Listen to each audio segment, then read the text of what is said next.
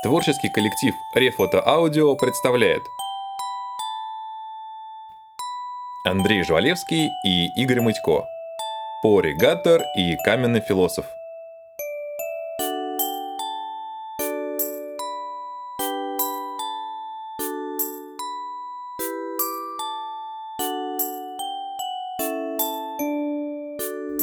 Глава вторая. 17 августа.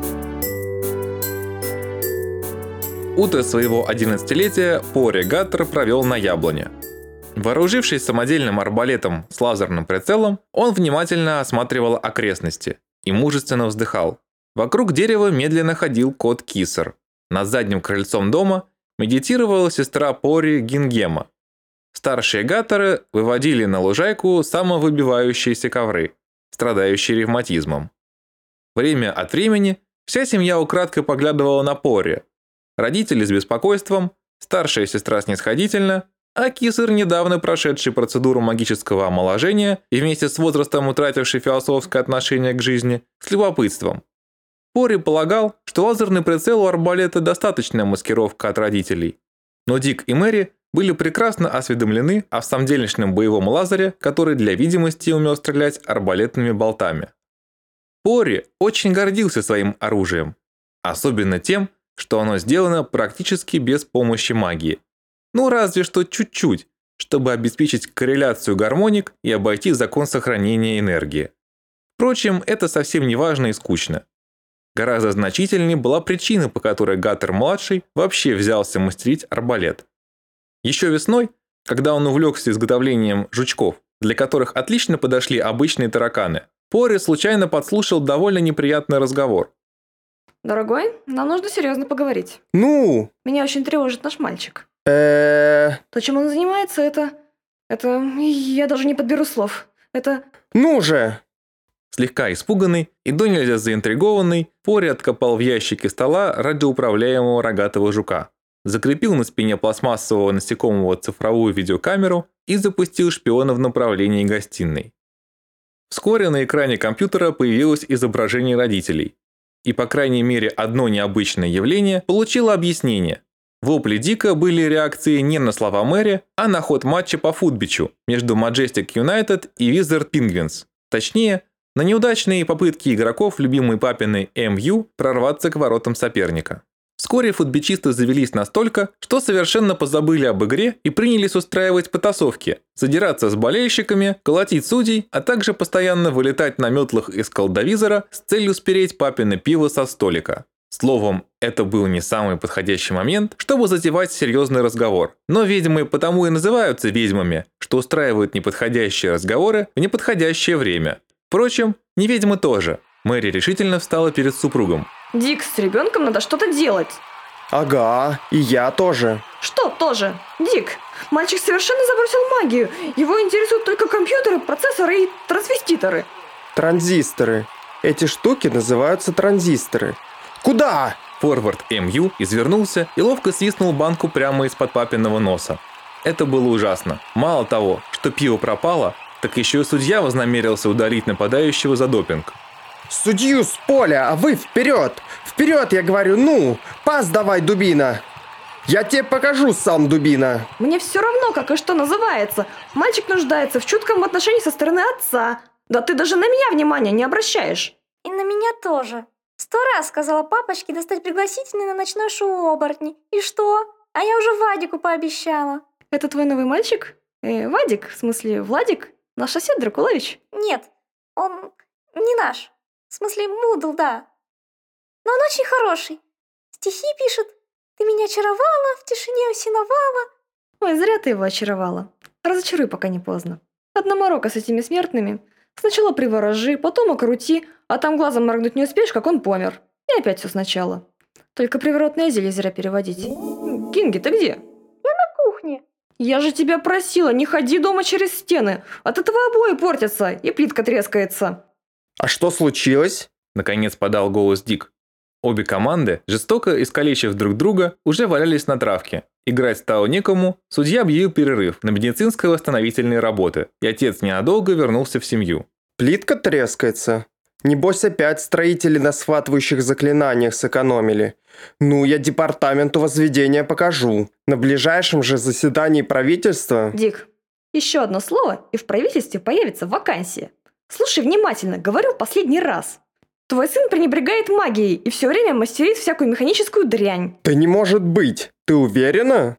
Мэри кивнула на притаившегося под журнальным столиком рогатого жука. Да, ты права, как всегда, но не во всем, как обычно. Беспокоиться не стоит. 17 августа прилетит сова с приглашением. Отправим сыночка в Перверц, там из него эту дурь мигом выбьют. А его примут с такими наклонностями? Можешь не сомневаться. Я замолвлю словечко перед руководством школы, а я все-таки первое лицо в департаменте суеверий и не последний кандидат в премьеры. Футбичное поле постепенно заполнялось отреставрированными игроками, и Дигаттер начал терять связь с действительностью. Тетраль Квадрит скоро отправится на пенсию, и меня вместо него... Конечно, всякие интриги, особенно со стороны департамента затуманивания, но их последние непростительные просчеты... Ну! э ну же! Мэри вздохнула. Привычным движением свернула со спины жука камеру и умело придавила сидевшего неподалеку подслушивающего таракана. Связь с гостиной прервалась. Пори был в шоке. Более того, он впервые по-настоящему задумался о будущем. Школа колдовства Перверс могла серьезно помешать его планам стать крутым хакером, как кузен Иван в Канаде. Вот почему он сразу взялся мастерить удобное и простое оружие, из которого запросто можно сбить сову еще на подлете. Вот почему с самого утра, 17 августа, торчал Пори на яблоне, с которой просматривалось все воздушное пространство возле дома. Ради такого случая он даже не побрезговал включить дополнительное магическое зрение, но чертова сова все не объявлялась. Часа через два у затекли ноги и руки, а магическому зрению стали мерещиться зеленые чертики, точь-в-точь, точь, как у дяди Петрова, папы кузена Ивана. Вся семья, включая Кисера, давно ушла в дом, откуда уже доносился манящий запах праздничного пирога, и мальчик совершенно неожиданно для себя понял, что сидеть в засаде – это невыносимо скучное занятие. А тут еще под яблоней возникла Гингема, которая на днях эффектно отшила занудного Вадика, и теперь пребывала в прекрасном настроении. Сестричка медовым голоском поздравила Пори с днем рождения и поинтересовалась, слезет ли любимый братик за подарками или их придется принести под дерево. Принеси, раз такая умная. Боюсь, у меня не получится. Некоторые подарки сюда не донесешь. Ну и мордеволь с ними. Ну ладно, пойду скажу папе, что интернет можно отключать. Это был удар настолько ниже пояса, что Пори, не раздумывая, слетел с яблони и понесся домой. Интернет был отключен уже три недели, после серии химических опытов, которые младший Гаттер проводил в гараже для метел. Чтобы наказание было не слишком суровым, папа согласился включать интернет по праздникам, таким, например, как очередная оплошность департамента затуманивания. Как назло, конкурирующее ведомство регулярно рапортовало об успехах, а папин департамент суеверий, напротив, несколько раз крупно облажался. Так что день рождения стал первым и в обозримом будущем последним днем доступа Пори в Мудловскую сеть. Ничего. Раз совы до сих пор нет, то уже как пить дать не будет, а почту мне обязательно нужно проверить. И новости проверить, и новую мисс Сяню скачать. Мысль о свежей мисс Сяне заставила его перейти на бег, и через минуту, пролетев мимо родителей, Пори сидел перед клавиатурой. Почты было действительно много. В основном поздравления от виртуальных друзей, недоуменные вопросы «Ты где, кибербой из Караганды?» и рекламные рассылки. Ни в коем случае не удаляйте это письмо, не прочитав его до конца. А то что, зря мы его сочиняли? Но одно электронное послание сразу привлекло внимание Пори. Во-первых, оно было без обратного адреса, а значит там наверняка прятался вирус. Во-вторых, письмо скакало по папке «Входящие», меняло цвет и тему сообщения. Словом, вело себя крайне подозрительно. Судя по всему, вирус был сугубо магического свойства. Отметив про себя, что давно пора обновить антивирусные базы Каспера, электромагнитное привидение со спецэффектами. Пори отправил письмо в корзину. Но оно и тут повело себя неправильно, метнулось из стороны в сторону, увильнуло от курсора, затрепетало и внезапно раскрылось на весь экран. Уже с первой строчки Пори понял, что все было напрасно. И ночи в мастерской, и бдение на яблоне. Уважаемый мистер Гаттер, школа волшебства Перверц имеет честь... У Пори оставался последний шанс. Он быстро ткнул пальцем кнопку выключателя. Ничего не случилось. Пори вырвал шнур из розетки, Экран продолжал самодовольно светиться. Пересилив себя, он применил последнее средство. Взмахнул руками, Чубабайс! мощное заклинание, вырубающее электроприборы в радиусе 5 километров. Проклятое письмо никуда не желало исчезать. Пори оглянулся. Так и есть. За спиной, явно довольные своей выдумкой, стояли родители. О, так тебя зовут в Перверц? Здорово. Помню, я очень радовался, когда получил такое приглашение. Да, далеко не все дети волшебников удостаиваются такой чести. Поздравляю! Пять лет зубрежки и сможешь делать, как я. Пятикурсница Перверса пролетела сквозь стену и вернулась обратно с кисером в руках. Обои затрещали. Мама поморщилась. Кот весело посмотрел на младшего Гаттера и вдруг подмигнул. Вы! Вы все подстроили! Вы обманули меня! Я все равно не поеду! Дядя Петров обещал устроить меня в техникум связи. А вы? Пори шмыгнул носом, дал тумака сестрице, а пусть не дразнится плаксы-кляксой, и выбежал из комнаты. Родители растерянно посмотрели друг на друга. Монитор еще немного посветился, а потом медленно, словно уголек в камине, угас. Ну, во всяком случае, не придется платить за подбитых почтовых сов. Наступил вечер. Пори сидел на яблоне, сжимал в руке верный арбалет и гордо тосковал. Родители по очереди выходили из дома и начинали успокоительные беседы. Но все было напрасно. Единственные слова, которые побудили бы мальчика покинуть свой пост, да ну его этот перверс, езжай, сынок, в техникум связи, так и не были сказаны. Несколько раз вокруг дерева кружила на метле Гингема, пытаясь приободрить Пори остроумными и дружескими, как она считала, подначками. Но несчастное лицо брата, в конце концов, растопило и ее каменное сердце. Сестра принесла Пори кусок пирога и, молча, внимание, улетела. Раздалось из темноты под яблоней. Ну а тебе чего надо? Мне? Тебе! Ну... Неопределенно высказался кот и исчез в кустах. Пори показалось, что напоследок кисер хихикнул. Никто меня не понимает. Никто меня не любит. Вот сейчас застрелюсь из арбалета, вот тогда будете знать. В его воображении вновь возникла сладостная картина.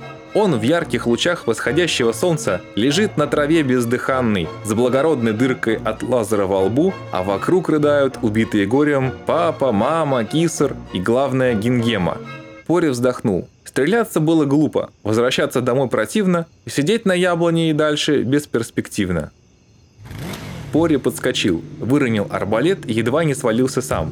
Прямо на него несся огромный огненный шар. Мордевольт вернулся. Успел подумать мальчик, обхватил ствол дерева и зажмурился. Так вот ты где. Хорошая позиция. Все зоны подлета сов простреливаются, гипогрифу тоже не проскочить. Мифическое существо. На самом деле не существует. Упоминается авторами ради красного словца. Ну, а дракон... Ну а что дракон? Если дракон, то все, полный крендель. Тут уж никакая стратегия не поможет. Если это и был Мордевольт, то какой-то очень странный. Пори приоткрыл один глаз. Рядом с деревом, громко фырча, колыхался огромный сверкающий мотоцикл, на котором выседал, еле заметный среди леса хромированных деталей, уморительно серьезный рокер. Харл. Можно просто Харлей. Значит, желаешь ты науки техники учиться, а предки ни в какую? Хотят заслать тебя в чудо-юду школу перверц? Да, и ведь зашлют. И что же делать? А ничего не делать. Езжай в школу. Вот я все детство мечтал выучиться на психоаналитика, а меня отправили в перверц. Существование настоящих психоаналитиков также под большим вопросом.